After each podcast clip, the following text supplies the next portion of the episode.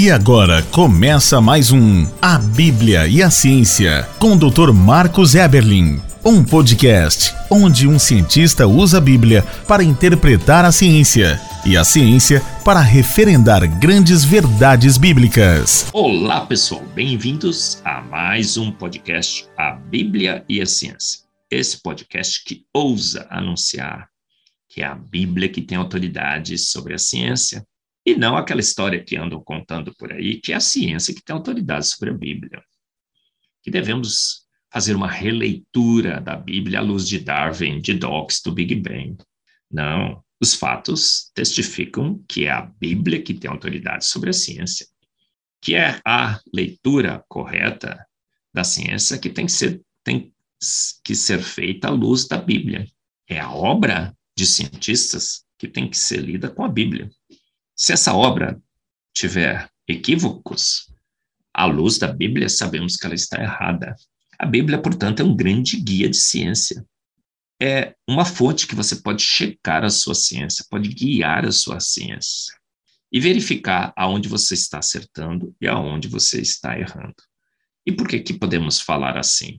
Porque grandes embates científicos já ocorreram entre a ciência da Bíblia e a ciência de homens. E quem ganhou todos esses embates? A Bíblia, claro, a ciência da Bíblia, ciência verdadeira. Porque toda a escritura é inspirada por Deus e útil para o ensino, para a ciência, para guia de ciência. E nesse podcast, o 115, estamos numa série, A Natureza Ecoa Deus, e o subtítulo, As Sete Vidas dos Gatos. O versículo base desse podcast, de toda essa série, se encontra em Jó 12, de 7 a 9. O texto é sensacional. Não me canso de repetir aqui, porque é de fato sensacional. Pergunte, porém, aos animais, e eles o ensinarão, ou às aves do céu, e elas lhe contarão. Fale com a terra, e ela o instruirá. Deixe que os peixes do mar informem, quem de todos eles ignora que foi a mão do Senhor que fez tudo isso? Jó, então, nos instrui a não seguir ciências de homem. Ciência de Darwin, de Dawkins, o Big Bang, a evolução darwiniana. Não, maldito homem que confia no homem e na sua ciência. Uma ciência muitas vezes induzida pela nossa percepção do mundo a nossa cosmovisão, que muitas vezes não bate com a realidade dos fatos. A Bíblia, então, nos instrui a perguntar a criação de Deus. Por quê? Porque animais não mentem. Animais não mentem.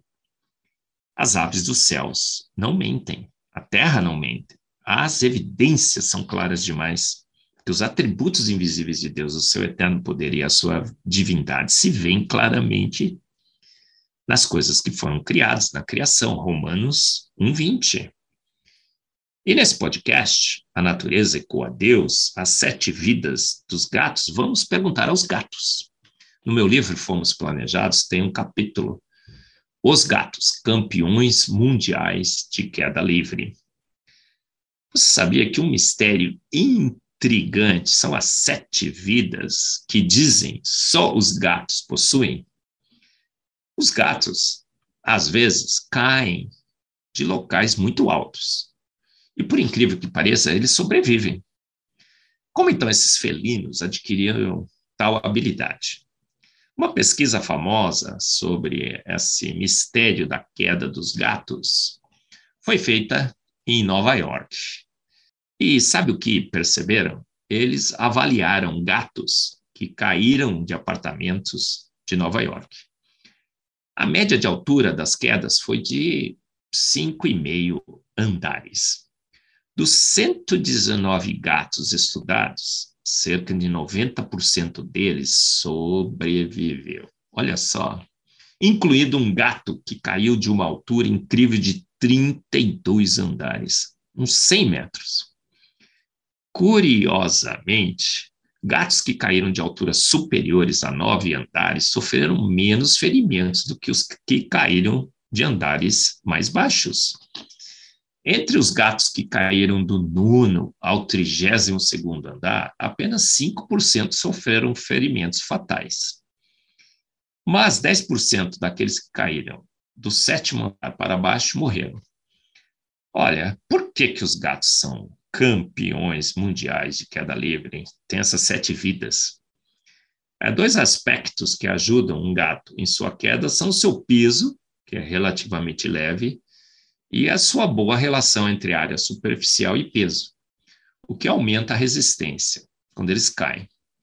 Mas o que é mais sensacional, o que é mais sensacional é que os gatos, na realidade, têm seu cérebro um GPS tridimensional, um sistema de posicionamento tridimensional absolutamente insano.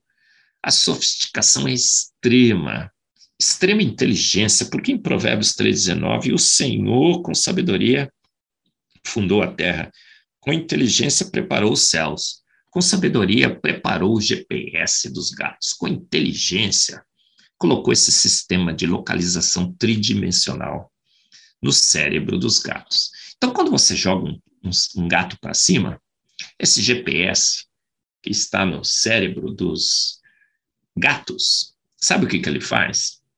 ele localiza o gato tridimensionalmente no espaço com um sistema de cristais e sensores.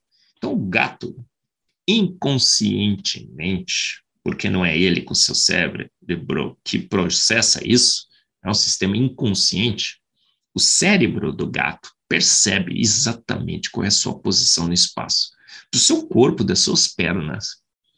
E imediatamente ele torce o gato para que ele fique na posição correta, com as suas duas perninhas para frente, as duas, duas perninhas de trás um pouco mais para baixo. Reposiciona os gatos. Então, em uma fração de segundos, gatos em queda livre torce o corpo na extensão e direção certas e o reposicionam corretamente, preparando-se para o impacto com o solo o corpo dele fica preparado. Sensacional. Talvez você já tenha visto um gato que está em queda livre, como a posição que ele fica perfeita, perfeita. E essa necessidade de correto posicionamento tridimensional, eh, alguns pilotos de avião também têm, quando eles dão umas piruletas com seus uh, aviões a jato. E você sabe que tem, então, um sistema no próprio avião, porque o cérebro dos humanos não foi assim tão bem capacitado. E esse sistema é que reposiciona a nave, muitas vezes a revelia do piloto. Então, essa confusão tridimensional foi é, resolvida pelos homens nos seus aviões com muito planejamento consciente e fazem uma tarefa razoavelmente boa de reposicionar o avião. Mas nos felinos isso funciona com perfeição. Se você já viu um gato caindo, você percebe que ele imediatamente se reposiciona no espaço tridimensional a partir do seu GPS e seu cérebro é inconsciente esse movimento. O cérebro do gato desliga o gato e passa a ter controle sobre o seu corpo e reposiciona. Então, quando ele cai no chão, o sistema amortece a queda com as duas patinhas, primeiro de trás uh, e depois com as patinhas da frente. Sistema absolutamente sensacional que faz com que os gatos tenham essas sete vidas. Primeiro com as patinhas da frente, depois com as patinhas de trás. Absolutamente insano. Por isso que nós dizemos que os gatos têm sete vidas, porque praticamente eles sobrevivem a grandes, grandes quedas. Então, nós temos nos gatos mais uma evidência cristalina de que um ser de extrema inteligência fez todas as coisas. Sobre esse GPS felino, qual a conclusão? Obra de mutações aleatórias? Filtradas pela seleção do mais apto, ou seria uma obra de um gênio de engenharia química, espacial, dinâmica e molecular? De fato, a Bíblia tinha razão, tem e sempre terá. Pergunte aos gatos. Pergunte ao seu sistema magnífico de sobrevivência a quedas, e eles lhe dirão. Eles não ignoram que foi a mão do Senhor que tudo fez.